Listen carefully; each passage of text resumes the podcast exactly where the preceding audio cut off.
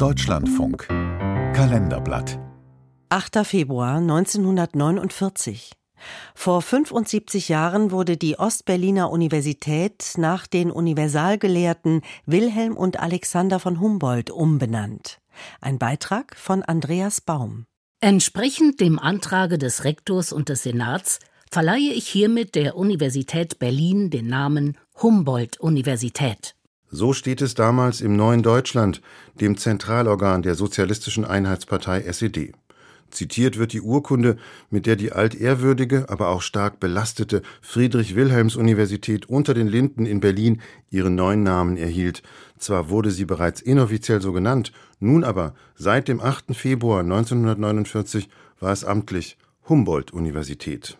Durch die Wahl dieses Namens verpflichtet sich die Universität Berlin, im Geiste der Brüder Wilhelm und Alexander von Humboldt die Geistes- und Naturwissenschaften zugleich zu pflegen und dabei die Einheit von wissenschaftlicher Lehre und Forschung zu wahren.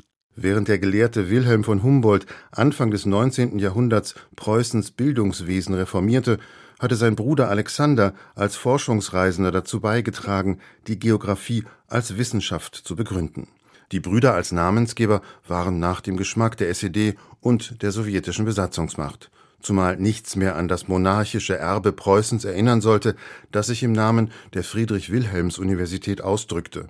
Der neue Name war ein Kunstgriff, der auf den deutschen Kommunisten Paul Wandel zurückgeht. Meine Herren Professoren, wir werden alles tun, um Ihnen eine ruhige Lehrtätigkeit auf wissenschaftlicher Höhe zu ermöglichen. Das Interesse des Volkes fordert von Ihnen, dass sie unsere Hochschulen zu einem festen demokratischen Bollwerk machen. Beim Festakt zur Wiedereröffnung der Berliner Universität 1946 hatte Paul Wandel an den demokratischen Geist der Bildungseinrichtung appelliert. Dennoch war die ehemalige preußische Zentraluniversität bekannt als Lehranstalt, deren Professoren sich als Leibregiment der Hohenzollern verstanden hatten. Preußen als Staat war per Dekret abgeschafft. Den liberalen Teil seiner Wissenschaftstraditionen aber wollte Wandel behalten. Die deutschen Universitäten haben wertvolle Traditionen. Sie sind aber auch mit manchem belastet, was ihnen entgegen ihrem inneren Wesen von reaktionären Sonderinteressen und Standesprivilegien zugewiesen wurde. Das neue demokratische Deutschland wird keinen Platz für diese Erscheinungen haben. In Mannheim geboren, gehörte Paul Wandel zu den wichtigen Bildungspolitikern der SED. Er liebäugelte mit reformpädagogischen Ideen und fiel, auch deshalb, Ende der 50er Jahre in Ungnade. Zuvor aber gelang ihm die Quadratur des Kreises. Heinz Elmar Tenor zufolge, der lange Zeit als Professor für Erziehungswissenschaften an der Humboldt-Uni lehrte, versöhnte Wandel die SED mit den verhassten Preußen und verhinderte Schlimmeres. Wer die Tradition haben wollte, aber eine beachtenswerte, anerkennenswerte Tradition suchte, der musste den Namen Humboldt nehmen.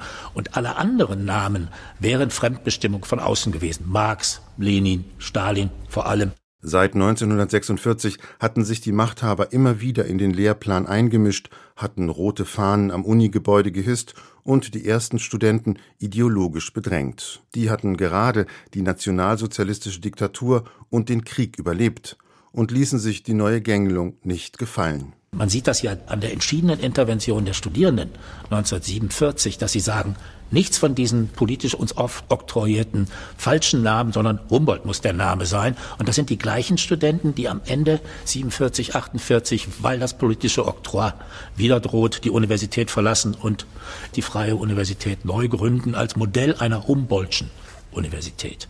Um den Übergriffen auszuweichen, zog eine Gruppe von Studenten aus und transportierte Bücher und andere Lehrmittel auf Bollerwagen durch die zerstörten Straßen bis nach Dahlem, tief im amerikanischen Sektor Berlins. Dort gründeten sie 1948 eine neue, die Freie Universität. Deren Gründungsmanifest verlas der Kunsthistoriker Edwin Retzlob im Radio. Wir rufen Freund und Gönner in aller Welt und bitten, die Gründung mit Geld und Lehrmitteln zu unterstützen. Wenn Paul Wandel nun kurz darauf die Humboldt-Brüder bemühte, um der alten Berliner Universität ein weltoffenes Image zu verleihen, so ist das vor allem als Reaktion auf die Abspaltung zu verstehen und als Zugeständnis an die wenigen liberalen Studenten, die man halten wollte. Die Umbenennung gelang, Wandels Versuch aber, der Humboldt-Uni einen demokratischen Anstrich zu geben, nicht.